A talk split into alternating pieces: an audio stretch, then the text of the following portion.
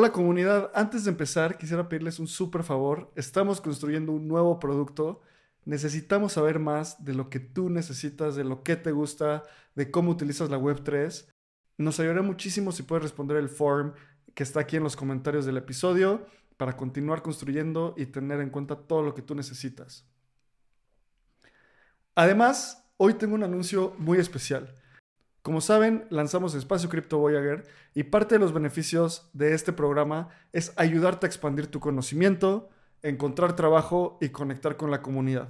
Para hacer eso, vamos a becar a cuatro personas para ir a Permissionless. Permissionless es una de las conferencias cripto más importantes del mundo.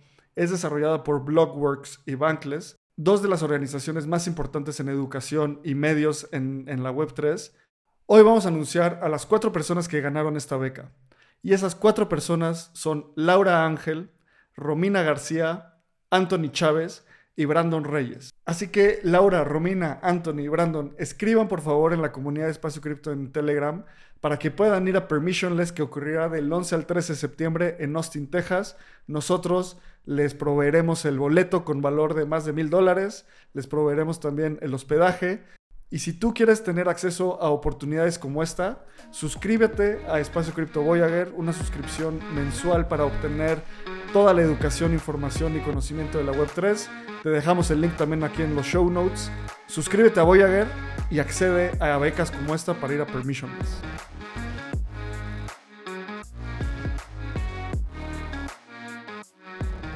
Te damos la bienvenida a otro Navegando el Espacio Cripto, donde te platicamos las noticias más importantes del ecosistema Web3 para que tú no tengas que hacerlo. Aquí te informamos las noticias sobre cripto, NFTs, DAOs, precios, DeFi y mucho más. Yo soy Abraham Cobos y nuestro, mi querido amigo Lalo sigue en Argentina. En este momento está volando. Estamos grabando un sábado 26 de agosto a las 10 de la mañana y estoy con una de las personas más activas en la comunidad de Espacio Cripto, el gran Crypto Reu. ¿Cómo estás, amigo? ¿Te gustaría ser parte de una revolución cooperativa en el mundo de la Web3? Descubre Optimism, la capa 2 que está cambiando el juego. Optimism no solo es una capa 2 de Ethereum con transacciones más económicas y rápidas. Es un colectivo de constructores, empresas y miembros de la comunidad que trabajan en conjunto hacia la visión de Optimism la visión de Optimism busca reinventar la organización y la economía digital, fomentando la creación de bienes públicos, la economía regenerativa y busca recompensar el impacto positivo. Optimism construye un futuro de coordinación y colaboración en la Web3. Imagina un espacio digital gobernado por sus ciudadanos donde las contribuciones positivas se recompensan con beneficios reales. En comunidad, impulsaremos el crecimiento sostenido y la creación de un ecosistema descentralizado, Entra a la comunidad de Espacio Cripto en Telegram o ve a optimism.io para conocer más. Muy bien, muy emocionado, contento. Eh, es lo que en algún momento te he comentado, o sea, ¿cuándo me tocará estar por ahí y de repente ¡bop! se da y apareces aquí? Es como increíble, increíble, la verdad. Bullish, súper bullish. Sí, creo que esta ha sido una, una semana bien interesante. Y Justo grabamos contigo un episodio hace un par de semanas, entonces si no has escuchado el episodio con Crypto V y te cuenta su historia de cómo empezó reumatólogo en Mérida y después el apetito por conocimiento lo trajo a la Web3. Y Crypto Reu, antes de empezar, cuéntanos un poco qué haces, o sea, porque no solo eres una persona que es, no, eres, no solo eres miembro de la comunidad, también estás liderando el nodo en español de Bankless DAO, varias cosas más, entonces antes de empezar, cuéntanos un poco de eso. Actualmente estoy a cargo del Championship de Bangladesh DAO, que es una sub DAO de Bangladesh DAO. Y actualmente estamos como que con una intención de, explosión en crecimiento. Eh, nos han bajado un poco de recursos desde, desde Bangladesh DAO para generar los primeros eventos de Bangladesh auspiciados por Bangladesh. Entonces viene el plan de hacer webinars, eventos en la vida real, eh, empezar a regalar también tokens de Bank para que la gente empiece a votar en Snapshot, eh, algunos tokens de Optimism para que también se metan al foro, se los deleguen a Brichis, o sea, todo el, la intención al final de que, de que las personas aprendan a utilizar las herramientas que ya tienen. O sea, no solamente aprender cosas, sino que ahora utilicen las mismas, ¿no? Que, que están aprendiendo. Como hay una frase que me gusta mucho, eh, que es muy bien sonada, ¿no? En lugar de darles peces, enseñarles a pescar, ¿no? Para que ellos eh, sean autosustentables. Claro, 100%. Creo que ese trabajo es súper importante y a mí me da mucho, pues mucho gusto y mucho orgullo. Me acuerdo cuando entraste a la comunidad Espacio Cripto, éramos como 200 personas y un año y medio después, en un camino de mucha curiosidad y seguimiento, llegamos a esto y pues bueno, ahora sí, a lo que, a lo que venimos, vamos a empezar hablando de los precios, como cada semana. ¿Y dónde estamos parados en este momento? Bitcoin en este momento está en 26.022 dólares. Ether está en 1.646 dólares. En una semana, Bitcoin ha bajado 0.3%. y Ether en una semana ha bajado 1.6%. Amigo, ¿cómo ves estos precios? O sea, ¿qué te, qué te causan estos precios? Eh, me causan tranquilidad porque creo que desde que entré a cripto siempre estuve con la idea de que se me está yendo el bull run, ¿no? O sea, me está, se me están yendo los precios, o sea, sí, porque ¿qué pasa? Que el mainstream es, es que si no compraste ahorita, ya nunca lo compraste, ya se te fueron. Entonces, creo que este, en este momento estos precios para mí son oportunidades, ¿sale? Digo, yo pienso muy a futuro, muy a largo plazo, pero para poder tener ese token que siempre soñaste. Recuerdo que alguna vez estuve platicando en IT México con Diego eh, y, le decía precisamente que quería tener más Uniswaps porque es un proyecto en el que yo eh, me siento muy bullish, ¿no? Y, justo, eh, ah, pues ahorita hay oportunidades como mucho más habituales y bonitas para poder hacerse de algunos tokens de, de Uni. Y estos precios, eh, si analizamos como que las gráficas en las tendencias, es probablemente que estemos viviendo la onda 5 de Elliot, así que probablemente nos toque una bajada un poquito más importante, pero después de esto ya no va a haber una montaña hacia abajo. O sea, yo creo que ya estamos como que al final de este mercado bajista se siente, o sea, es como tener ya una, tal vez un mal ejemplo, pero es una granada en la mano, sin seguro, este, que, o sea, hay tanto building alrededor, o sea, es impresionante. En el bull market hay mucho ruido, pero ahorita ves que cada vez salen más cosas, o sea, está Frentage, está Coinbase, o está, está Binance encima de todos. Entonces, creo que estos precios no reflejan la actitud actual del mercado, pero sí reflejan la avidez de las personas que están muy, pero muy eh, commitment, o sea, a veces siento que esa palabra no tiene una traducción apropiada en, en el español, pero que sí están muy comprometidas en, en, lo que viene a largo plazo. Entonces, son buenos precios. Siento que todavía estamos en esta, en esta etapa de acumulación, este, como le llaman, de Wyckoff, en la que pues estamos en la oportunidad todavía. 100%, ¿sabes qué? O sea, ese sentido que tú dices de ya voy tarde, yo cuando entré también lo sentía en 2017 decía como, ¿qué onda? Esto ya se fue, ya no va a regresar, ya se fue. Creo que cada, en cada ciclo de mercado pasa. Y algo que a mí, de las pocas cosas por las cuales me gusta ver los precios, es por un indicador del, del mercado, ¿sabes? O sea, de apetito del mercado en general por, este, por esta clase de activos. Y como tú decías, o sea, hay tanto desarrollo, vamos a hablar hoy de Arbitrum, parece que Coinbase saca algo nuevo cada semana. Eh, cientos de nuevos startups empezando. Y sabes que también he visto como la semana pasada Bitcoin bajó más que ETH y esa semana ETH bajó más que Bitcoin. Y creo que clavarse mucho en la narrativa de Bitcoin contra ETH y cuándo va a ser el flippening, en este tipo de cosas, en este tipo de momentos, pues no tiene casi sentido. Porque hay tantas cosas construyéndose alrededor de toda la industria que es como una ola, o sea, una marea que alza todos los barcos o baja todos los barcos. Y como tú decías eso de Uniswap, sí, me siento igual. O sea, como hay un par de proyectos donde yo también soy muy bullish, Uniswap es uno de ellos. Y justo el, el tener el, este, esta oportunidad de poder acumular se me hace súper, súper, súper importante. Y vamos a pasar a, la capitalización de mercado total en la industria en este momento la capitalización de mercado está en un trillón 91 billones de dólares, todo esto en cifras americanas.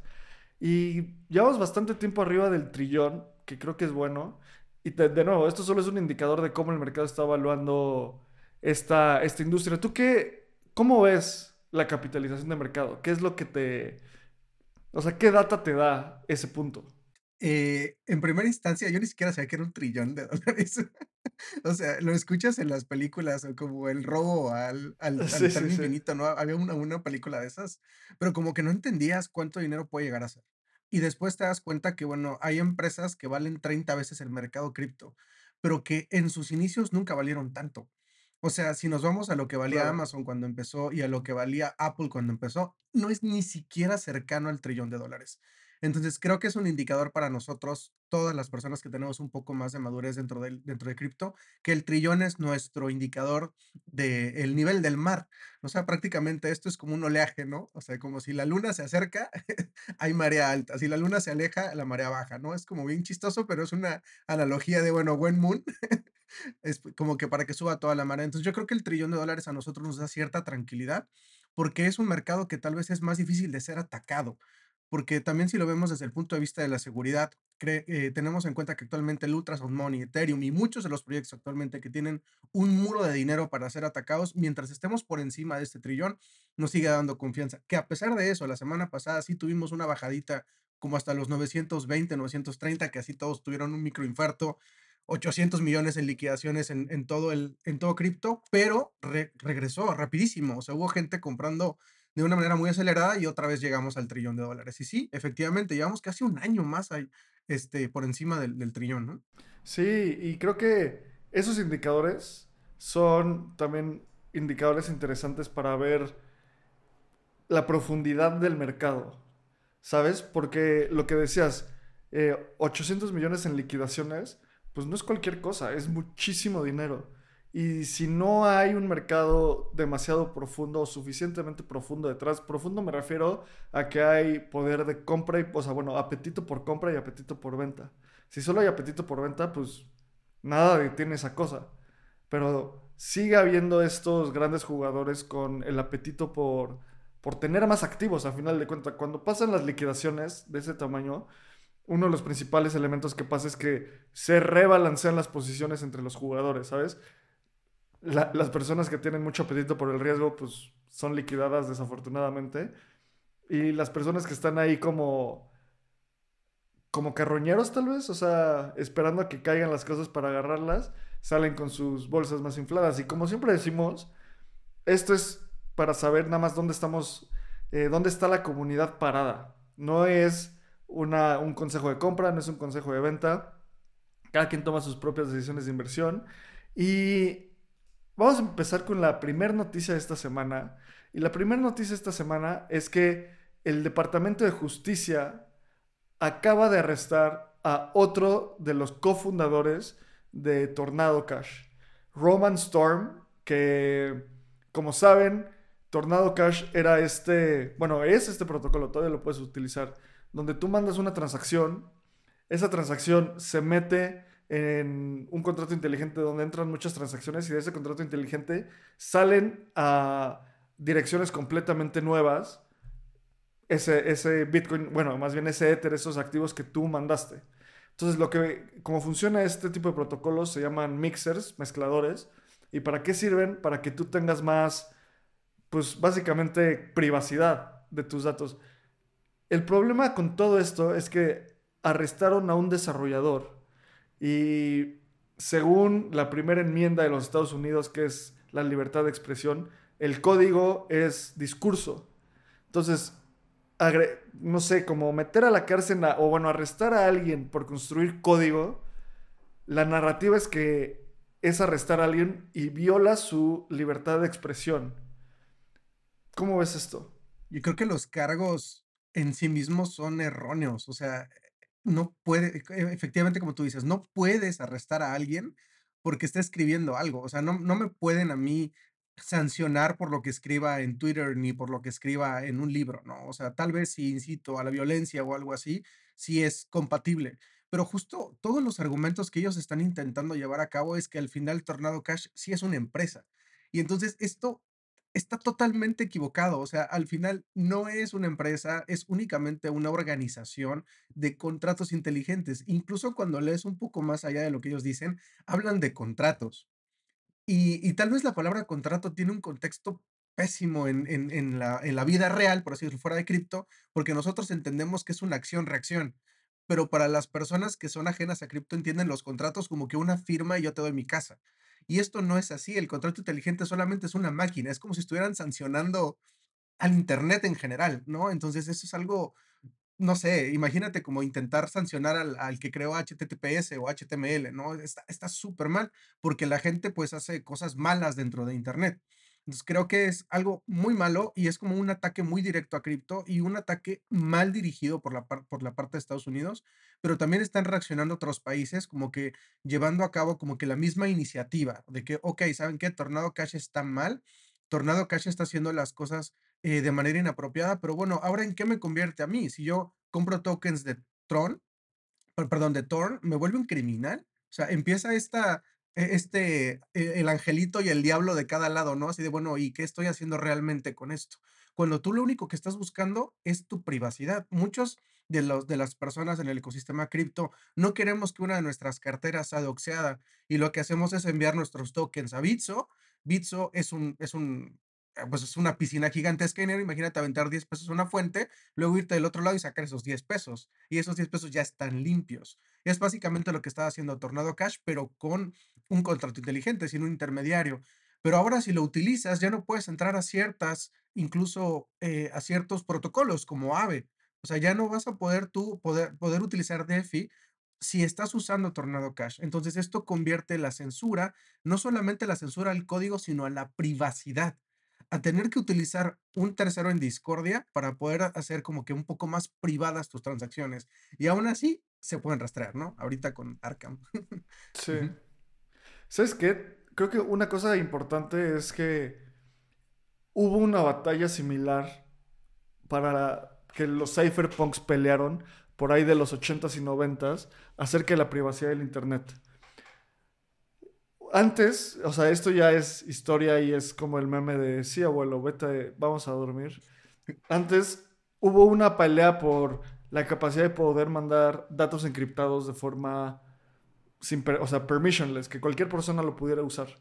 Y el Senado de los Estados Unidos, los reguladores de los Estados Unidos decían como, la encripción es una tecnología de nivel militar, por lo tanto no puede ser pública. Y lo que hicieron personas legendarias como eh, Mark Andreessen, Ben Horowitz y muchos de los primeros OGs del Internet dijeron como, a ver, en el Internet necesitamos encriptar cosas a fuerza. ¿Por qué? Porque va a haber un día, o sea, esto lo decían en los noventas, va a haber un día donde vas a pagar tu, un libro por Internet y tú no quieres publicar tus los datos de tu tarjeta bancaria, necesitan estar encriptados. De ahí pasó toda esta historia donde cayó en que el código es discurso, por lo tanto queda en la primera enmienda. ¿Y qué está pasando ahorita? ¿Por qué están rompiendo esa, esa definición? Por lo que decíamos, lo que decías, amigo, es que Tornado Cash ahora es una entidad. Una entidad, entre comillas, puede ser una empresa, puede ser un grupo, puede ser algo. Por ejemplo, eh, algunos entes que están sancionados, Norcorea, pues no es una empresa, es un país y es una entidad. Otros grupos de choque tampoco son empresas, son entidades. Entonces lo que dicen es que Tornado Cash es una, eh, entidad, por lo tanto puede caer bajo las regulaciones de, pues, necesarias. ¿Y por qué son una entidad? Porque hay un grupo de personas que están promoviendo, tienen un token de gobernanza, que, ok, entiendo, ¿no?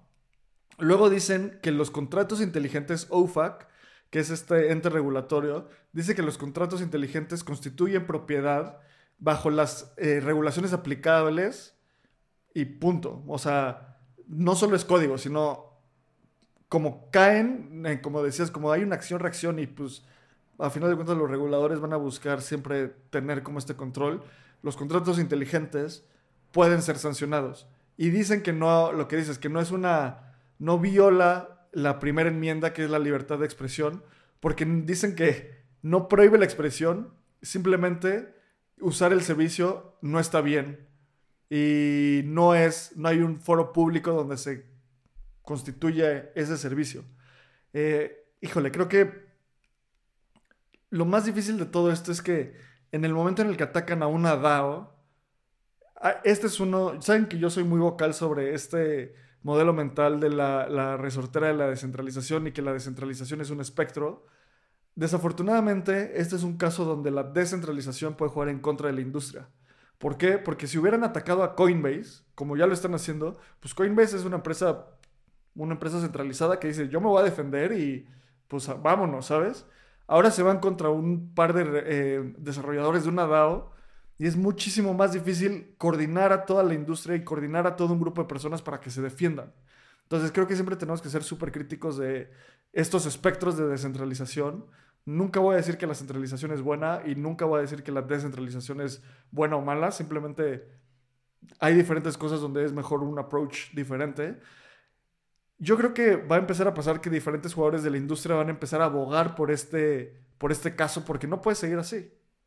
A mí me, me recuerda todo lo que pasó cuando andaban mandando cosas inapropiadas en el correo. O sea, no porque el servicio postal de Estados Unidos eh, esté recibiendo un ataque, o sea, porque la gente mande cosas o paquetes inapropiados, el servicio postal es malo. O sea, y, y volvemos a la misma situación. El problema es que además solamente bloquean la entrada, o sea, bloquean el, el acceso a, a Estados Unidos, pero Tornado Cash sigue siendo libre. Y aún así, lo bloquearan sigue siendo código. Entonces alguien lo forquea y se hace otro, y se hace otro, y se hace otro. Y pueden hacer cientos y cientos y cientos de Tornado Cash.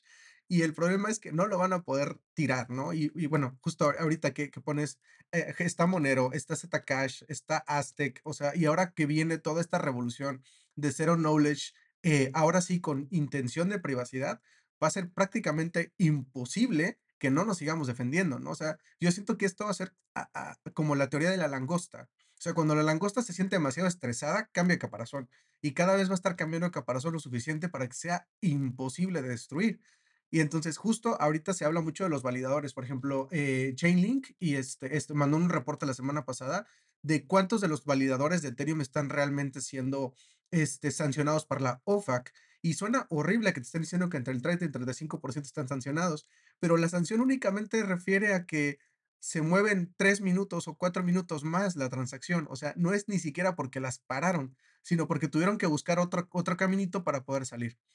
Entonces, realmente no, no creo que vaya tanto por allá el, el problema.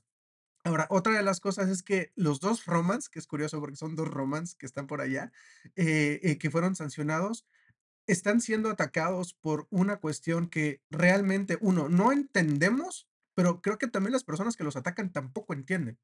¿No? Entonces, uno no puede, eh, no, no, o sea, Martín Lutero fue casado y, y, y, con muchos problemas porque dio el acceso para que muchas personas tuvieran esta revolución de la imprenta, pero nunca hizo nada malo, pero fue atacado porque no se entendía su tecnología. Yo creo que por allá vamos. O sea, seguramente esto va a terminar en, en ser un crecimiento exponencial en la industria si se hace bien, porque si no, sí nos 100%. Puede... Uh -huh. ¿Sabes? Lo que dices me parece increíble porque yo también siempre pienso que la tecnología es amoral. No es ni buena ni mala. La implementación que le da el humano y la interpretación que le da la persona es, es lo bueno y lo malo, ¿sabes? O sea, como la pólvora es un material explosivo por sí mismo, punto.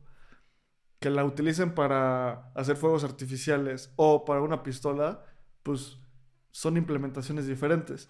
Y ahora, ¿de qué se les está acusando a estas, a, lo, a estas personas que, bueno, a esta persona que arrestaron? Se le está acusado, se le está acusando por involucrarse en el lavado de hasta mil millones de dólares por medio del protocolo. Creo que esto es bien, bien, no sé, bien raro porque ¿a quién, a quién, pues a quién acusamos si se lavan trillones de dólares en dinero en efectivo? Que es la tecnología, ¿sabes? ¿A quién, ¿A quién vamos a acusar? ¿A, ¿A, la tesorería de los Estados Unidos? Se acusa a los bancos, pero los bancos son los que están facilitando entrada y salida y sabemos que ha habido sanciones millonarias a bancos para hacer lavado de dinero. Y justo estoy proyectando uno, un statement, un, un anuncio que hizo Coin Center, que es el grupo, uno de los grupos de lobbying más importantes eh, de los Estados Unidos, donde dicen que parece que eh, estos cargos eh, parecen ir en contra eh, de lo que dice FinCEN, porque la entidad eh, de, más bien, la, las entidades de transmisión de dinero deberían de registrarse y la guía permite publicar software que vuelve las transacciones anónimas. Entonces, o sea, están intentando ponerle la caja de un artículo anterior, o sea, de, de transmisiones de dinero a un protocolo descentralizado Creo que también, otra cosa es que, sí, el lavado de dinero definitivamente está mal. Sí, hay o hay hechos que muestran que eh, entidades como Norcorea han utilizado este tipo de protocolos, creo que es bien difícil tener una posición, ¿sabes? O sea, porque ¿cómo lo regulas? La gente no está, los reguladores no entienden esa tecnología. Creo que ni nosotros mismos sabemos cómo hacerlo. Entonces, creo que debería haber un diálogo más profundo y sí repruebo que haya, hayan arrestado a un desarrollador. De nuevo, no lo arrestaron por escribir código, lo arrestaron porque dicen que facilitó mil millones de dólares, pero híjole, si su tecnología lo hizo, está bien difícil como saber dónde está la línea, ¿sabes? Yo creo que la única aproximación por la cual se hubiera podido eh, arrestar era porque él le, le, puso enter, ¿no? O sea, o él le dio clic a la transacción en Tornado Cash, ¿no? Entonces, algo que a mí me estresa mucho es que ni siquiera le dan manera de defenderse. O sea, justo el ejemplo que vas hace un ratito de, o sea, hay bancos en algún lugar del mundo donde alguna vez vivimos, alguno de nosotros, que lavó cientos de miles de millones de pesos y terminaron con una transacción, ups, y la pagaron y listo. Se acabó el problema ya. Ok, sí lo hice, ni modo, aquí está mi transacción. Pero bueno, a esta persona ni siquiera, a estas personas ni siquiera se le está dando la opción de, oye, sal confianza, ¿no? O sea, por lo menos. ¿Y qué vamos a hacer? O sea, ayúdanos. Yo, si tuviera como que la, la, intención, digo, yo, yo hablo tal vez siempre desde, desde la luz de las cosas que a mí me parecieran buenas, es decir, ¿sabes qué? Tú eres el desarrollador, ayúdame a desenvolver tu, tu, tu aplicación, o sea, ayúdame a entender cómo funciona tu código, deshace el código y ahora rastrea esas transacciones. Sería fantástico porque podrían ser identificados, pero no, nos gusta agarrar, o sea, como dicen, ya muerto el niño se cierra el pozo, ¿no? Entonces, no, o sea, mejor ciérralos antes, evita que esto siga pasando y no estés catalogando a la gente, porque aparte lo arrestan en un lugar en donde pues es, en donde está el destino manifiesto y donde quieren decir al mundo, miren, nosotros somos la vara de la, de la, de, no solamente de la parte legal, sino pues de las entidades regulatorias en todo el mundo. Entonces, creo que poco a poco mucho de lo que está pasando en cripto sigue llamando la atención en Estados Unidos, pero también muchas cosas han dejado de tener como que ese impacto, ¿no? O sea, sí nos interesa, pero es como que mm, otra vez, como lo que pasaba con China en 2017 y 2019, ¿no? 100%. Creo que es este, esta idea de que estamos empezando a movernos a un mundo de más de dos polos donde el mundo descentralizado es un tercero, es una tercera opción, es un opt-out de ese, de ese sistema. Y vamos a pasar a la siguiente noticia y vamos a hablar un poco de NFTs, porque este es, un, este es uno de, de los elementos de la industria que más ha sufrido. O sea, los NFTs han sufrido muchísimo, han bajado mucho los precios. Creo que cuando empezaba a salir los NFTs, yo decía que eran el ICO de este ciclo, porque pues, salieron muchísimos, muchos se van a ir a cero, algunos están construyendo cosas interesantes, va a haber algunos que van a tener un desarrollo súper profundo. De los ICO salieron proyectos como Aave, como Chainlink, eh, de la oleada de NFTs del siglo pasado. Van a haber algunas cosas que, que sean rescatables. La verdad yo creo que van a ser muy, muy pocas. Y la noticia es que OpenSea decidió dejar de recolectar las regalías para los creadores de NFTs. Eh, dejar de hacer como de incentivar, o bueno, la palabra en inglés es enforce, o sea, de accionar, de asegurar de que los usuarios paguen regalías cuando compran un NFT. ¿Cuál es el problema de esto y por qué lo hicieron? El problema de esto es que un creador o creadora de NFTs, una persona que crea NFTs y que los tiene públicos, una vez que los que hace la primera venta donde saca puede sacar mucho dinero, después en su modelo de negocios está una línea de regalías. Genuinamente es genuinamente viven de, de las regalías, es como Taylor Swift. Cada vez que tú escuchas una canción de Taylor en Spotify, le estás pagando una minúscula regalía, pero al final de cuentas es una regalía porque es su, es su música. Con los NFTs, eh, como es código, puedes ejercer y asegurar que cada vez que se pague, que se compra o venda un NFT, tengas las regalías. Lo, en Spotify dijeron que van a dejar de hacer esto. ¿Y por qué? Porque ha habido una guerra en los últimos meses entre OpenSea, Blur y diferentes marketplaces de NFTs. A todo esto, el Yuga Labs, que tienen las principales colecciones de NFTs que son los Bored Apes, eh, CryptoPunks, eh, Mibits y otras colecciones, dijeron que a partir de febrero esto va a empezar a, o sea, OpenSea va a dejar de eh, ejecutar las regalías por ahí de marzo de 2024 y dijeron, Yuga Labs dijo, ah, pues si ellos hacen eso, a partir de febrero todas nuestras nuevas colecciones no van a estar en OpenSea. Vamos a desenvolver un poco esto. Primero, OpenSea y Blur. ¿Cómo ves esta, esta batalla? Porque es algo que ha estado pues muy en, en, en la industria en las últimas semanas y más bien en los últimos meses. Creo que el, como lo conocimos, fue un ataque vampiro, o sea, prácticamente el robo de usuarios, porque no solamente tenía una interfaz un poco mejor, sino que se fue a, la parte de, de trading. Entonces creo que los grandes imperios están hechos para ser destruidos, ¿no? Lo vimos con Roma, lo vimos con los griegos, y lo mismo le está pasando a OpenSea. Está desesperado porque llegaron y salieron un montón de, de nuevos proyectos con mejores opciones y también con mejores regalías para los usuarios. La velocidad de trading y esta, y esta capacidad que también tenías incluso ahorita con los pequeños blobs que está teniendo Blur, pues lo hicieron un mejor marketplace. Así como eh, en algún momento dejamos de usar Internet Explorer para, para, para pasarnos a, a Google Chrome, lo mismo va a pasar aquí, porque ahora tienes muchas más opciones. Y OpenSea con su, con su mercado 2.0 intentó hacerlo, pero la verdad es que las gemitas que sacaron se fueron al suelo también. Y esta decisión de cada vez como que extraer el máximo posible a los creadores, híjole, es, horrible, porque yo creo que no porque le pagues a una persona porque pinte un, un mural, ese mural ya es tuyo.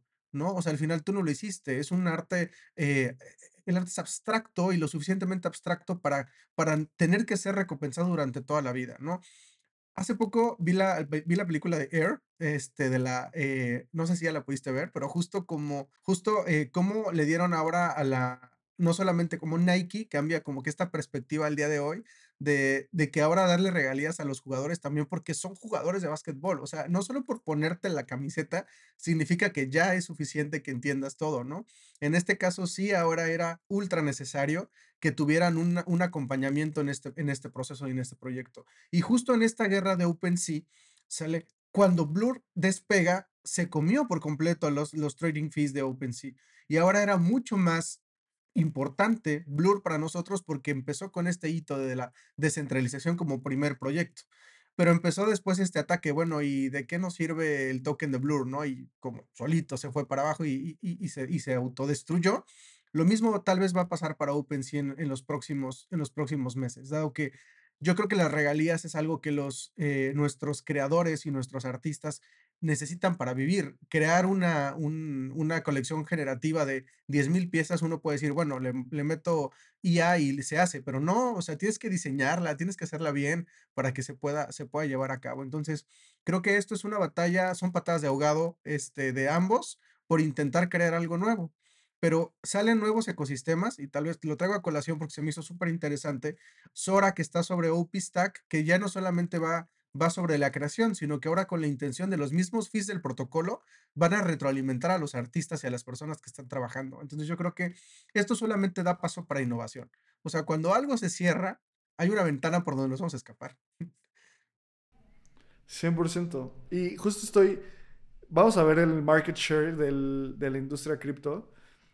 Por ahí de septiembre de 2022, OpenSea era el principal jugador. Tenía más o menos el 80% del market share, tenía el 78%.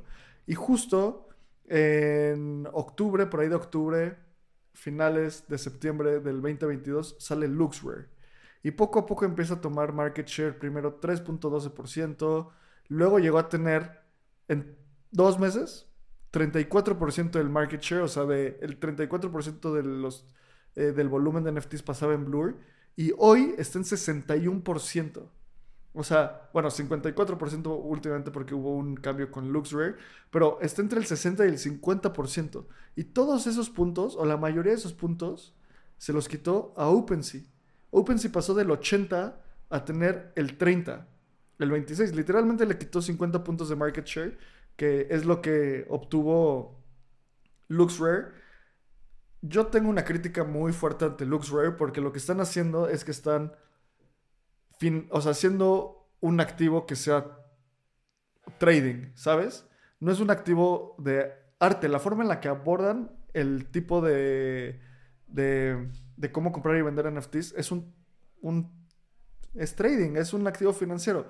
También está esta regla de cualquier cosa que se pueda bursatilizar o hacer un activo financiero va a ser un activo financiero. Y eso va a pasar, y eso pasó con los NFTs. Creo que también es una gran oportunidad porque ahí está esta tecnología, o sea, hay mil cosas que se pueden hacer, soulbound tokens, hablamos mucho, ojalá de que en un futuro que las hipotecas, más bien que las escrituras de tu casa, tu título universitario, tu acta de nacimiento sean NFTs, no transferibles. Entonces esto solo va a dar paso a la innovación y creo que se me hace súper interesante cómo los artistas van a tener que innovar en, con su modelo de negocios. Y como decías, amigo, o sea, lo que más me preocupa es que en quien menos están pensando ahorita OpenSea y Blur es en los artistas, en las personas que hacen NFTs. Y eso da una oportunidad que sale a alguien que ayude a que esto no sea así es justo lo que me, lo que me emociona, porque ya no sabes qué van a hacer. O sea, e, es por dónde se van a escapar, por dónde van a salir. Y yo creo que estos nuevos herramientas, por ejemplo, en algún momento vi que también la gente de Origin Protocol eh, estaba ya como que enseñándole a cualquier persona a hacer sus propios marketplaces.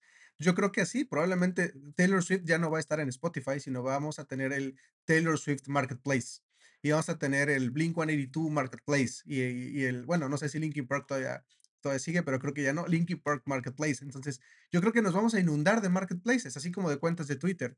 Y actualmente lo vemos incluso con Lens, que ya puedes publicar tus NFTs directo de Lens y la gente puede colectarlos ahí. yo creo que la parte de esto única y exclusivamente va a ser generar mucho más innovación. Y esto lo vuelve extremadamente interesante porque ahora, ¿a dónde nos vamos a mover? ¿no? Eh, ¿A, dónde nos vamos a ir? ¿Y cómo va a evolucionar esto de, una manera tan, no sé, no, sé por dónde nos va, nos va a llegar? Tal vez vamos a terminar teniendo eh, cientos de millones de marketplaces en, la actualidad o tal vez solamente uno que sea descentralizado. Y listo, cualquiera podrá publicar sus, cosas ahí para que puedan eh, comprar, vender y hacer lo que se les antoje. Sí, y creo que Híjole, yo veía que OpenSea estaba tomando muy buenos pasos con el Seaport Protocol, abriendo como su liquidez, pero a final de cuentas la competencia te va moviendo. Y otra noticia fue que Rarible, otro de estos eh, marketplaces de NFTs, dijo que va a dejar de, agregar órdenes de OpenSea, Luxrare y X2Y2, que es otro marketplace de NFTs, justo por esto, porque no están ayudando a los creadores. A final de cuentas, a lo largo de la historia en las empresas de tecnología hemos visto que en cuanto se ponen en contra de sus usuarios, algo malo puede pasar. Y más en, una, en un modelo de marketplace, o sea, que junta oferta y demanda. O sea, es como si Uber siempre se pusiera al lado de, de los choferes o siempre se pusiera al lado de los que piden los Ubers. Tiene que estar en medio y tiene que estar tanto fortaleciendo demanda como fortaleciendo la oferta. Y hablando también sobre NFTs, esta es otra cosa que es una convergencia súper interesante. Y es que el estudio de gaming que desarrolló eh, Grand Theft Auto va a sacar su primer juego sobre Ethereum. Este juego va a tener tokens eh, RC721, va a tener un, un mint inicial de 10.000 tokens. Y la empresa que lo saca es, se llama Take Two, que es como Toma 2, que es una subsidiaria de, de Singa. Y el juego se llama Sugar Town. ¿Qué opinas de este experimento? Emocionante, porque creo que uno de de las cosas que hizo tal vez una llamarada durante el bull market anterior que fue relacionada a NFTs fue el gaming.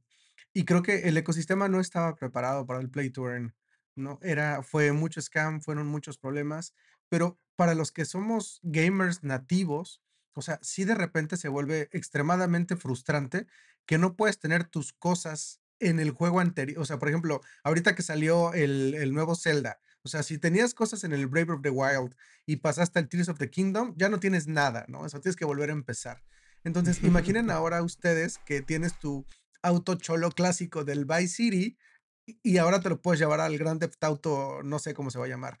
Pero ahora, hablando específicamente de Sugar Town, imaginen ahora sí que esta nueva economía de videojuegos, ¿sale? Va a tener una nueva forma de incentivar a las personas. Probablemente no valgan nada estos nuevos tokens como este que, que van a salir, ¿no? Pero sí el NFT, el NFT va a empezar a tener valor para hacer este staking dentro del mismo protocolo, ¿no? Y creo que sí hubo muchos marketplaces que estaban haciendo eso, que tenías un NFT, hacías staking y ganabas. Por ejemplo, estaban los, eh, los este, Syndicate Vampires, algo así, Vampire, no me acuerdo cómo se llama, Vampire Dead Syndicate, creo que así se llamaba, que los stackeabas y sacabas blood de este como token.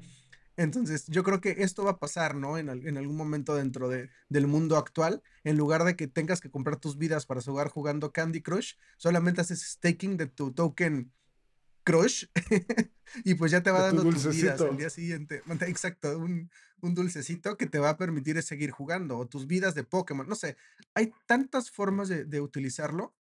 Hay, hay precisamente un podcast este, que se llama, ay, se me olvidó el nombre, Tokenomics, y justo hablan, todas sus tokenómicas son de juegos, de economía de juegos. Y hablan muy, de una manera muy interesante de cómo se creó, por ejemplo, el, el, juego de Stargate.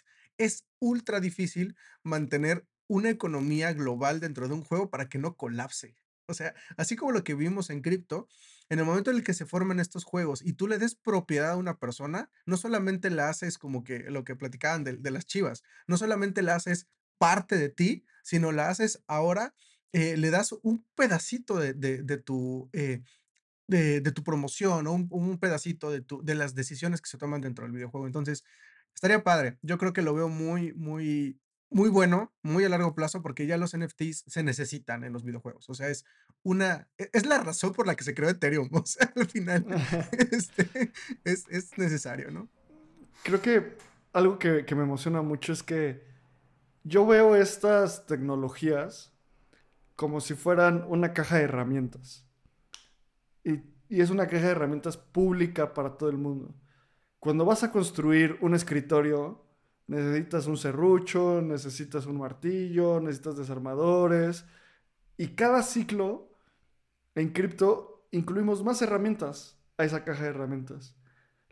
Los NFTs no existían, o sea, existían desde hace mucho tiempo y estaban eh, conceptualizados desde antes de los CryptoKitties, pero en el siglo pasado nos dimos cuenta de que a la gente le gustan y que sí son algo que podemos utilizar. Y con esa lógica empezaron a construir diferentes cosas. ¿Qué va a pasar? La mayor probabilidad es que este, es que este juego fracase. Y así de claro. Y no porque yo lo diga, sino porque la mayoría de los juegos fracasan. Son como empresas de tecnología. La mayoría, un 9 de cada 10 empresas de tecnología que se fundan, fracasa. La mayoría de los juegos que se lanzan, fracasan. Entonces, eh, hay que ser muy críticos porque si es exitoso el juego, hay que ver de dónde vino. ¿Será por este nuevo modelo económico? ¿Será porque pues, está bien diseñado? A mí lo que me, me gusta mucho también ver es que una de las empresas de gaming más importantes del mundo experimente con esto. Sí, está experimentando alrededor de una subsidiaria y lo que sea, pero a final de cuentas está metiéndole a esta industria. ¿Y qué puede pasar? O sea, solo, solo pueden salir cosas buenas, ¿sabes? Así como decir, no, o sea, pues no, no jaló, vamos a iterar hacia otro lado. O sea, esta tecnología no va a parar.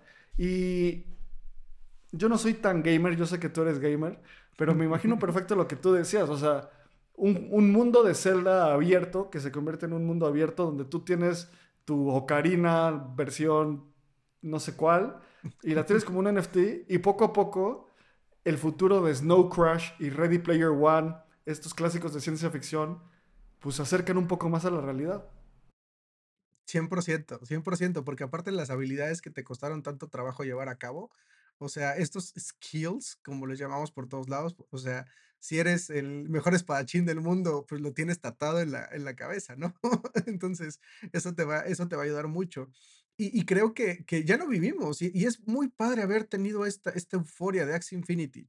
Yo jugué Axie Infinity, yo pagué muchísimo en fees en Ethereum para poder tener uno de esos monos y ahí los tengo. Y recuerdo que la narrativa era, cuando Android y Apple tengan en sus teléfonos Axie Infinity, ya esto se va a ir a la luna. Y pues no, ahorita mis hijos juegan en Axie Infinity y la verdad es que no está en la luna, ¿no? Eh, pero yo creo que sí, va para allá y creo que va a ser una de las estrategias por las cuales mucho de lo que está haciendo Starknet y de lo que están haciendo incluso este Arbitrum es que la gente empiece a usar cripto sin saber que lo está usando, ¿no? Justo lo que, lo que está actualmente haciendo ya eh, Gala Games, eh, Ronin, y probablemente estas nuevas empresas, porque lo más emocionante es esos NFTs en qué red van a salir. Creo que es al final lo dices, oye, ¿los van a tirar en Ethereum o los van a tirar este, en alguna otra red? ¿no? O sea, ¿de, de dónde va a salir esto? 100%. Ah, y, y, qué excelente punto levantaste, porque los van a lanzar sobre Ethereum, ¿sabes? Esta, esta narrativa de que Solana era para transacciones más rápidas y gaming y no sé qué, está empezando a, pasar esta... El otro día vi un meme que era una tarjeta de lotería de cuál de los de las Ethereum killers están migrando a Ethereum. Ya pasó, ya está pasando con Celo. Y esta es una decisión bastante informada. Eligieron Ethereum, no eligieron otra cosa. Y nosotros hablamos mucho de Ethereum aquí, eh, porque genuinamente creo que es, desde mi punto de vista, la cadena que más se apega a los valores que yo tengo, tiene más probabilidades de éxito y continúa creciendo. Definitivamente cubrimos todo por igual, eh, pero pues es importante, la tracción atrae tracción y Ethereum cada vez tiene más. Eh, y a pesar de eso, sigue habiendo desarrollo en Solana. No todo es el meme de a ver cuándo se vuelve a caer Solana, sino la noticia esta semana sobre Solana es que Shopify integró pagos de USDC vía Solana Pay. Shopify es una de las empresas más importantes de, del Internet. Habilita que la gente pueda tener sus sitios de e-commerce y ahora vas a poder pagar en Shopify directamente con Solana. Bueno, con USDC en Solana. A ver, ¿por qué es importante esto? Los procesadores de pago cobran entre 1.5 y 3.5% de cada transacción. O sea, es una cosa, es un taker fee gigante. Con Solana Pay puedes pagar .00025 dólares, o sea, una milésimas o centésimas del, dólar. O sea, ya ni siquiera, ni siquiera tenemos una cifra para eso, ¿sabes? Este tipo de integraciones es otra cosa que impacta el bull market. Si esto hubiera salido a inicios de bull market, 30% de Solana de precio. Pero como pasa hoy, no sé ni qué le pasó a Solana esta semana, pero probablemente bajó de precio. Recuerdo que estábamos grabando en diciembre del año pasado, creo que era un cierre de comunidad, y hablábamos de, las perspectivas de, lo que pudiera pasar en, en un futuro dentro de cripto, ¿no? Y justo hablábamos de esas narrativas, así, creo que hasta lo dijimos como de broma, así de que lo, mejor que le puede pasar a Solana es que sea un, que sea un Layer 2, ¿no? Entonces, este, eh, pero al final Solana tiene lo suyo. O sea, Solana tenía la mejor wallet. Solana tenía la mejor interfaz de usuario, era fácil de utilizar. O sea, Solana ganó usuarios y tracción y llegó a valer lo que valía porque era fácil de utilizar. Y si ahora tú le pones el volumen, que era lo que le, lo que le hace falta actualmente con Shopify, pues va a ser mucho más sencillo. Hay, según yo, eh, hay varias veces que les he dicho a mis padres, oigan, ya metan Shopify a, este, a ustedes para que tengan esta facilidad, porque son como micronodos incluso de, para, para tiendas pequeñas, ¿no? O sea, por ejemplo, en México tal vez decían, van a escuchar Shopify es como que, bueno, ¿y eso qué es, no? Pero imaginen que es como como subrogar el Uber para poder vender sus productos. Entonces, esto para nosotros es fantástico porque ya no voy a tener que desembolsar mi, este, o sea, convertir en Bitso o pasar mi tarjeta de Bitso y, y pagar con mi Ether y, y vender mi Ether a, al precio de, que haya, ¿no? Sino sería mucho mejor utilizar una tarjeta, no sé, la que ustedes quieran, que esté enteramente en USDC y pagar directamente en Shopify. Entonces, así, esta barrera que tenemos actualmente entre la conversión pues además pagando con una micro, micro transacción al de dólar americano, se vuelve muy atractivo. Y además de esto, que la interfaz de usuario que va a tener probablemente Phantom, ah, seguramente nos van a dar una cartera así interesante para que, para que en algún momento podamos hacer esto, este tipo de pagos. Entonces, no sé, va a estar muy, muy interesante. Y justo, qué bueno que mencionas esto de, de Phantom, Porque otra noticia de esta semana es que Phantom ya generó la funcionalidad de inicia sesión con Solana. Que creo que esta es una narrativa que va a ser súper importante. No la veo en este bull market, la neta. Creo que faltan un par de años porque es una cosa de adopción.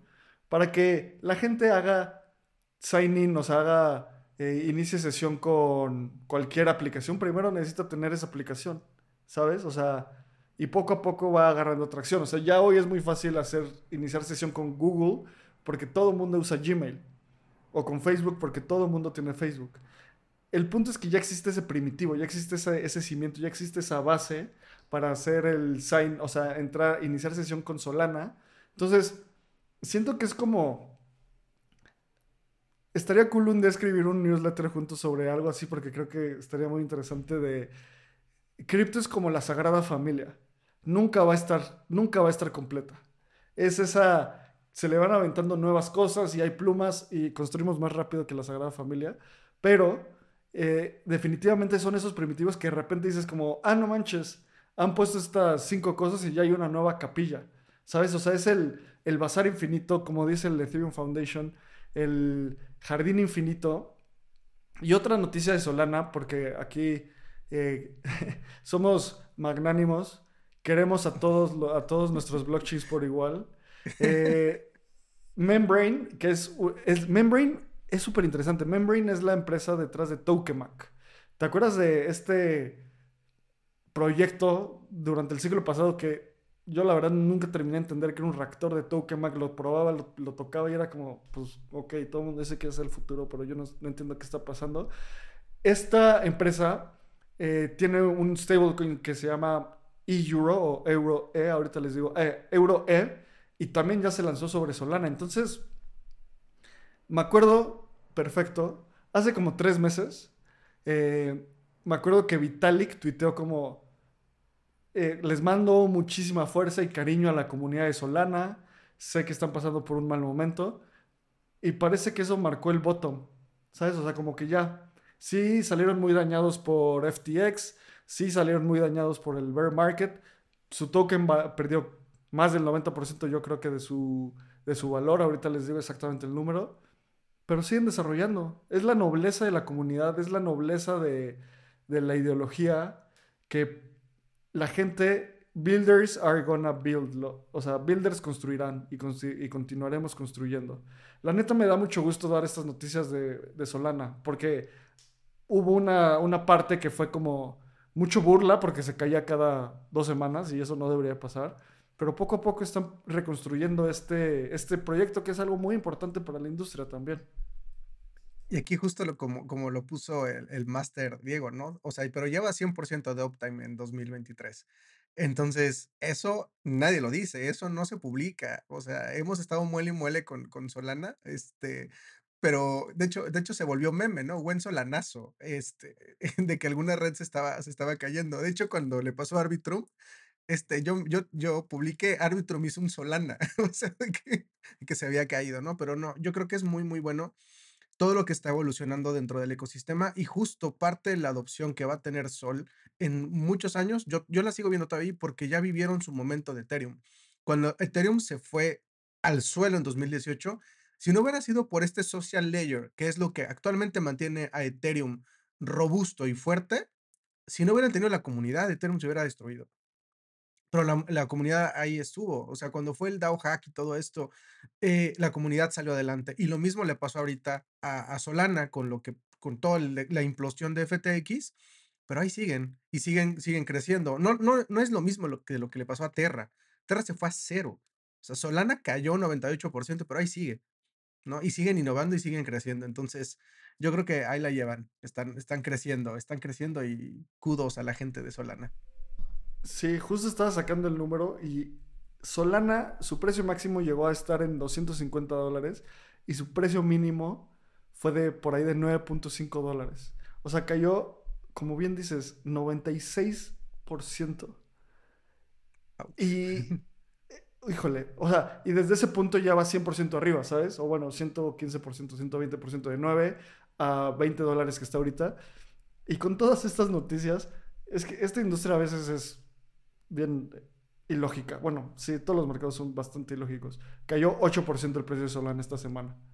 O sea, como todo al revés, ¿sabes? Y creo que ese tipo de cosas me dan, o sea, solo lo que me hacen es, pues, estar muy bullish en las cosas que vienen porque son muy buenas noticias. Y vamos a pasar a la siguiente noticia que vamos a hacer ya el meme de que, de qué, qué cosa de Coinbase vamos a hablar esta semana. Eh, y lo que vamos a hablar esta semana es que Coinbase compró una parte de Circle. Circle es la empresa detrás de USDC, el stablecoin más importante de Occidente. El stablecoin más importante del mundo y de Oriente es USDT, simplemente, eh, por volumen, por market cap. Por, también tiene este Lindy, que Lindy es que cuánto tiempo lleva vivo. Por el hecho de que lleve vivo mucho tiempo, es más probable que siga vivo por más tiempo los proyectos. Y lo que pasó esta semana es que Coinbase, eh, como ya dije, compró una parte de, Circle para hacer, eh, para el éxito a largo plazo de USDC. ¿Y qué pasó? El CEO de Circle, Jeremy Aller, y el CEO de Coinbase, Brian Armstrong, anunciaron este, pues sí, esta nueva posición el lunes. No dijeron cuánto, qué posición compró Coinbase. También, me encantan estas noticias porque hay, hay que leer entre líneas. Circle y Coinbase tenían un consorcio que se llamaba Center, que lo que iba a hacer es que este consorcio iba a extrapolar las reglas de USDC para hacer stablecoins alrededor del mundo. Tenían planes para hacer eh, stablecoins en diferentes áreas, en diferentes regiones, y con esto entiendo que este, este consorcio eh, se va a, o sea, ya no va a existir Center porque ya son parte pues, casi del mismo paraguas, del mismo, de la misma, de la misma red. Y esto le da muchísimo potencial para que Circle siga creciendo alrededor del mundo. Y otra cosa bien importante es que justo antes de que cayera todo el, el, bear market, se decía que la siguiente empresa pública iba a ser Center. La siguiente empresa pública de la industria cripto iba a ser eh, Circle, perdón. Los creadores de USDC. Y esto se cayó. Entonces, también me hace pensar un poco que van a utilizar el dinero que les dé Coinbase como una pequeña ronda de inversión, ¿sabes? Porque necesitan capital. Esto es pura especulación.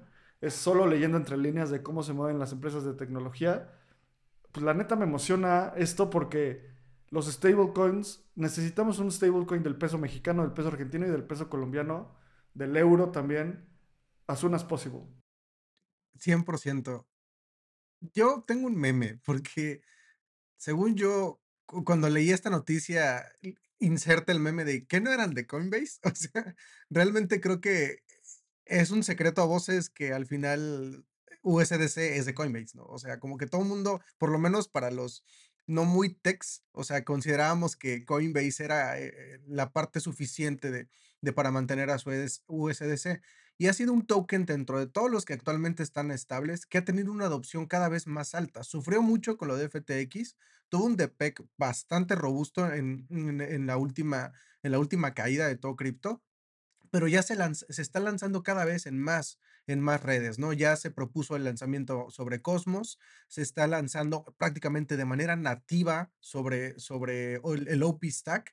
Entonces, yo veo un futuro y probablemente me equivoque, porque como tú siempre bien lo dices, seguramente nuestras predicciones van a ser equivocadas, que USDC va a tener su propia blockchain y va a generar su propia validez y va a generar su propio revenue. Y entonces, en lugar de estar ganando un 1% o un 3% dentro de, dentro de su misma economía, pues van a tener una blockchain en la cual van a ganar por su, su supersecuenciador.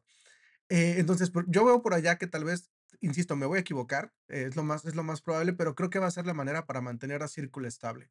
Si USDT está siendo rentable porque está invirtiendo en bonos del tesoro estables, probablemente USDC tenga que hacer una manera descentralizada de obtener rendimientos. Y no así como DAI, que tienes que mintear este, eh, un DAI con el 75% de colateral para poder obtener tu rendimiento, pero en este caso tiene que haber alguna otra manera y la única manera resiliente es la utilidad.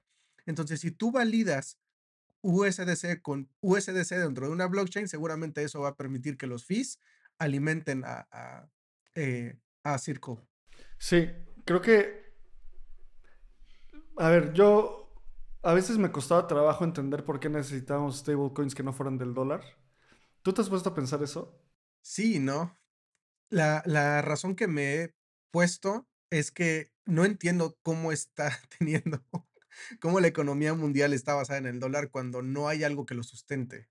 Entonces, Ya, y claro. tampoco me encanta que el, todo el mundo esté, que esté teniendo que ser dolarizado. Eh, entonces, por un lado, ¿no? Y por otro lado es para evitarme el cambio. O sea, en el momento en el que yo pago en pesos mexicanos con dólares, sí me está pegando el cambio. Claro. Pues mira, después de mucho pensarlo, ahí te va mi tesis.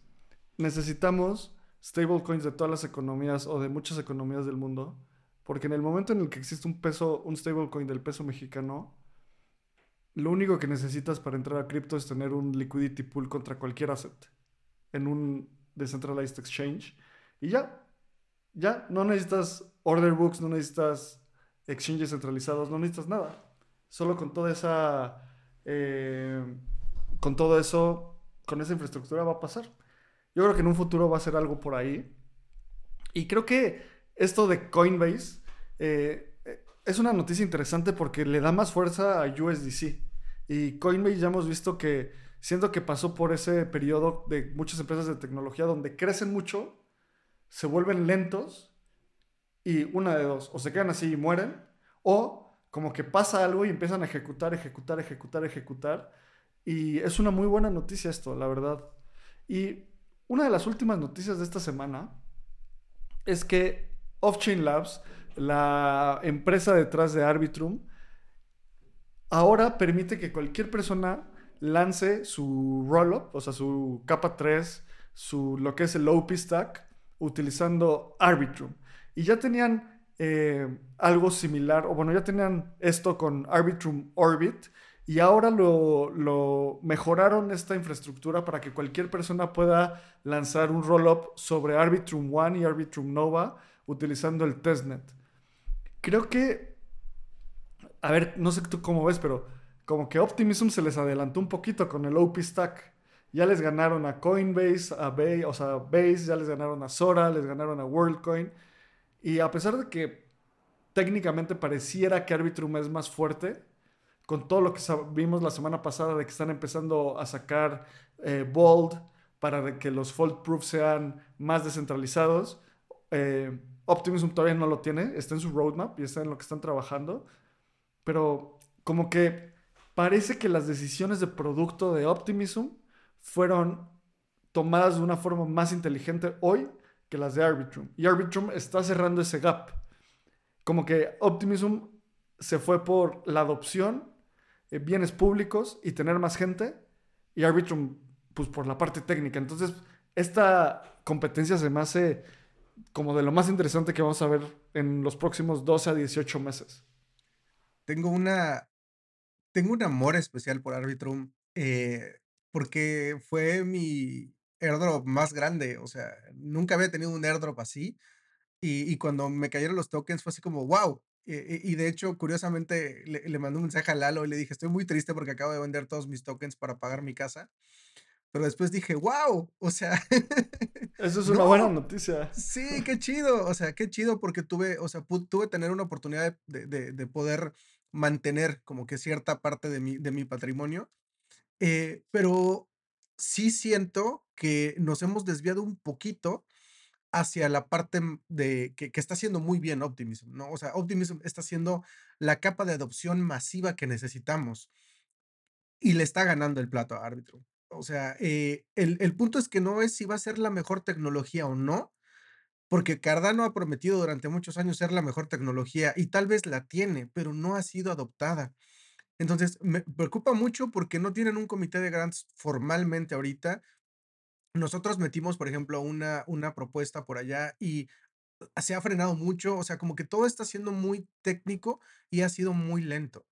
Pero siento que con este punto, eh, con este Any, AnyTrust, que ahora nos permite a cualquiera de nosotros poder validar una transacción o una prueba, lo va a hacer mucho más descentralizado. Entonces, tal vez estamos viendo como que este barco Endeavor que, viene detrás de Optimism y Optimism tiene un, Optimism tiene un, un montón de fragatas acelerando y corriendo, pero viene un barco gigantesco atrás de ellos que les va a decir, bueno, ¿saben qué? Con permiso, me toca a mí la adopción masiva. Y yo creo que algo en lo que está jugando Arbitrum que Optimism no ha metido manos es en gaming.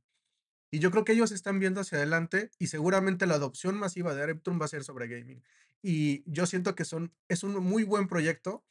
Lo veo muy bien. Creo que esta parte que, que, están haciendo es muy, muy interesante y me gusta mucho la adopción que, que, están llevando a cabo porque están llevándose gente nativa de, de Web3, o sea, que están creando sobre Arbitrum y sobre, sobre el ecosistema. Por ahí les puse un, un meme, a ver si lo quieres, si lo quieres abrir, este, eh, que justo habla precisamente de, de, de, mi pensamiento en este momento, ¿no? Eh, que tal vez para muchas personas eh, no es tan importante la, la, la adopción de, la, de enteramente la descentralización, pero justo en la página que abriste de L2Bit eh, ellos son los únicos que tienen el mayor número de seguridad y de descentralización dentro de su proyecto. Entonces, lo que dice el meme es, ellos no saben que yo ya tengo más pedacitos verdes. Y los pedacitos verdes son este círculo que está teniendo cada uno de los proyectos en los cuales viene la parte de la descentralización, la seguridad, las pruebas de fraude, que ninguna otra tiene. Y si la comparamos con el resto de las blockchains, en este caso Optimism, Starknet, Polygon, ZK, IBM, nos vamos a dar cuenta que no son del mismo color. Tienen muchos foquitos rojos, los cuales nos están diciendo, oigan, está chido que lo estén adoptando, pero tengan cuidado. Tengan cuidado. ¿Sale? Entonces, no sé, Dior siempre, ¿no? sí, sí, sí, justo. Y justo esto de el, la semana pasada con Bold este punto de... Es el proposer failure el que cambió, ¿no? Con Bold. Pasó de... Ah, no, state validation, perdón. Pasó de, estar rojo a estar amarillo. Entonces, el punto son cinco puntos. Es eh, la validación de los estados, la, capacidad de datos, o más bien la disposición de datos, la disponibilidad de datos, eh, cómo se hacen actualizaciones, las, el proposer failure y el, secuenciador. Y como dices, Arbitrum es el que tiene más desarrollo, que a final de cuentas va a ganar no solo la mejor tecnología, sino la, que tenga más tracción. Cuando vemos el, los usos en Layer 2, pues la semana pasada Base fue de las más importantes, o sea, subió 52% sus transacciones y, o sea, Base no existía hace dos meses. Y hoy ya está en el punto 4, que es el, Layer 2 de Coinbase. Se viene toda esta batalla en Layer 2 y creo que hay que tener muchísimo, tenerle los ojos ahí porque también algo que tal vez estamos ignorando es este factor de escalabilidad. Hoy tenemos, gracias a las capas 2, 5.23 veces más poder de procesamiento que si solo tuviéramos Ethereum. O sea, ya está viendo este, esta escalabilidad. Ahora necesitamos las aplicaciones que lo usen. Ya tenemos las carreteras y los viajes espaciales. Solo falta que se hagan los cohetes y los viajes espaciales, ¿no? Exactamente. Está bien padre. Y justo estaba leyendo y escuchando también a, cuando salga el EIP 4844, que dice las malas lenguas que en noviembre, diciembre, porque ya se viene Denkun, y somos muy felices porque Denkun ya, ya está por salir este, a, a Mainnet. Bueno, ya, ya está, está, empezando a probarse sobre la red. Tiene un nombre rarísimo la nueva red de pruebas de Ethereum, pero ya está por, por salir. Pero lo más probable es que este factor de procesamiento pase de 5 a 20x, es decir, como obtener 20 Ethereums al mismo tiempo. Entonces, se va a poner muy bueno y la velocidad va a ser cada vez más, más grande.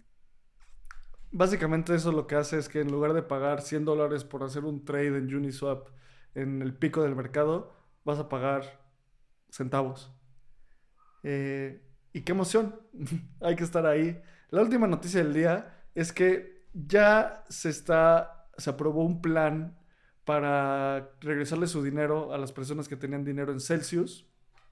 Y lo más importante de esto es que la gente va a poder recibir alrededor de 70, entre 70 y 80 centavos por dólar. Ahorita les digo bien exactamente el número.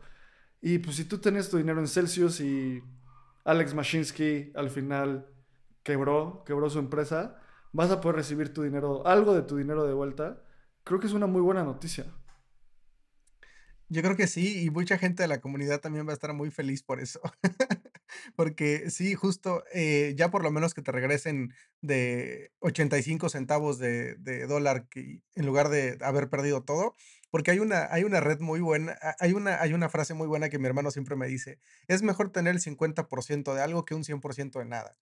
Entonces, pues bueno, sufrimos mucho, nos, nos pegó también todo este evento en cascada que hizo el buen Alex Mashinsky, que qué bueno que ya está arrestado y, y, en, y, en, y en procesamiento, pero desafortunadamente pues creó un hoyo que muchas personas suf- sufrieron, o sea, tú- no sé, fueron muy golpeadas. Eh, afortunadamente, como nos han dicho toda la, toda la vida, todos estos exchanges en los cuales este, son muy, pero muy centralizados, los tenemos que usar como un baño público. Ir Sí. utilizarlos y- e inmediatamente irnos. Y justo eh, no es para guardar activos, no están seguros, no sabemos qué están haciendo. Sé bien que hay muchos que ya podemos nosotros incluso seguir eh, sus carteras y vemos que los activos están ahí, pero, pero pues esto sí es, es muy malo y es muy malo porque es lo que pasa en Web 1 y en TradFi se viene a, a cripto, pero a diferencia de lo que, de lo que desafortunadamente pasa en cripto, cuando nos hacen un rock pool se va al cero por ciento Y una de las ventajas de tener algo centralizado es que sí pueden recuperar sus fondos. Entonces, como tú siempre lo dices, no hay ni bueno ni malo, sino solamente es. Entonces, cada uno toma las decisiones que debe llevar a cabo. Y en este caso, bueno, todo lo que pasó, pero van a poder recuperar su dinero. Contrario a que hubieran comprado Pepe, ¿no? Y, hubieran, y hubiera bajado sí, tanto sí. como lo que pasó esta semana. Ujú. 100%. Creo que una cosa importante es que cómo van a recuperar los activos, porque van a vender la empresa a un grupo que se llama Fahrenheit, Ujú. que hasta está bien interesante que Celsius como unidad, o sea, como nombre, se lo venda a Fahrenheit. Los dos son unidades de temperatura, una el sistema internacional y otra el sistema inglés. Eh, y van a recuperar, si se aprueba esta votación, van a recuperar entre el 67 y el 85% de los activos. Y pues bueno, ojalá se apruebe. Todavía está en la corte. Creo que, pues, ya me siento como en esa etapa del mercado donde damos varias nuevas, buenas noticias y están cool. Ya no me siento como en noviembre del año pasado, que era como, ya quiero dejar de hablar de Sam Bankman Fried y de fraudes. Ahora ya estamos hablando de que los arrestan y de que se cierran esos casos, de que se está desarrollando cosas sobre Layer 2. Y pues bueno, o sea, muchísimas gracias por, por venir, amigo. Como siempre te tiro flores en todos los, bueno, en muchos episodios porque genuinamente como que tu labor de comunidad es súper importante y todo lo que has hecho por la industria es súper, súper grande y gracias. Y pues bueno, nos escuchamos en el siguiente navegando. ¿Dónde la gente te puede encontrar? Que hoy entraste Eh, de cambio por Lalo. en el Telegram de Espacio Cripto, ahí pueden arrobarme y con gusto les contestaré lo que sepa, lo que pueda. Hay gente de muy alto nivel en Espacio Cripto al día de hoy, o sea, súper desarrolladores, gente de muy, muy, muy alto nivel. Y pues estamos los que somos, yo no soy desarrollador, no sé hacer de verdad ni una sola línea de código, pero me gusta mucho el ecosistema y aprender de lo que viene. Te iba a decir un último comentario, así que deberíamos hacer una empresa que se llame Kelvin. Entonces, porque Ah, si fueran esa que, es la base. que todo, por lo menos ya agarramos algo, ya tenemos Sí, una sí, base. sí. Este, 100%. pero bueno, eh, arroba criptorreumd, estoy prácticamente en espacio cripto. Estamos por ahí en el Telegram chiquitín de Nación Bangles, estamos en el Twitter también de, de este como criptorreumd. Y en lo que les puedo ayudar, de verdad, no hay ningún problema. Y si no lo sé hacer, los refiero con quien lo pueda hacer. Buenísimo, pues muchísimas gracias. Como siempre, muchas gracias por querer saber hoy más de lo que, de lo que sabías ayer. Nos escuchamos la siguiente semana. Este guion de Mundo Futuro lo escribió una inteligencia artificial. Imagina un mundo donde la tecnología se convierte en una extensión natural de nuestras vidas. donde cada experiencia se eleva a niveles inimaginables de simplicidad. Un mundo donde los límites se desdibujan y las ideas se hacen realidad con un solo toque. El mundo cambiará más en los próximos 10 años que en los últimos 100. Yo soy Jorge Alor. Yo, Mario Valle. Y yo, Jaime Limón. No te pierdas Mundo Futuro, el principio del fin. Disponible en cualquier plataforma de podcast. Mundo futuro, mundo futuro.